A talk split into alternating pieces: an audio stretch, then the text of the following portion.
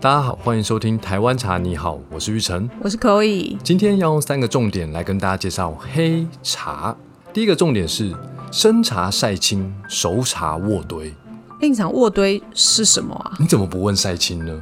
因为晒青就感觉就是晒太阳，没错还好啊。黑茶呢，它是茶叶的毛茶用太阳晒青制作而成，然后再加上时间的盛放，变成我们所熟悉的普洱茶。但是在一九七零年代之后，发展出渥堆，渥堆就是加速茶叶的发酵，缩短盛放的时间。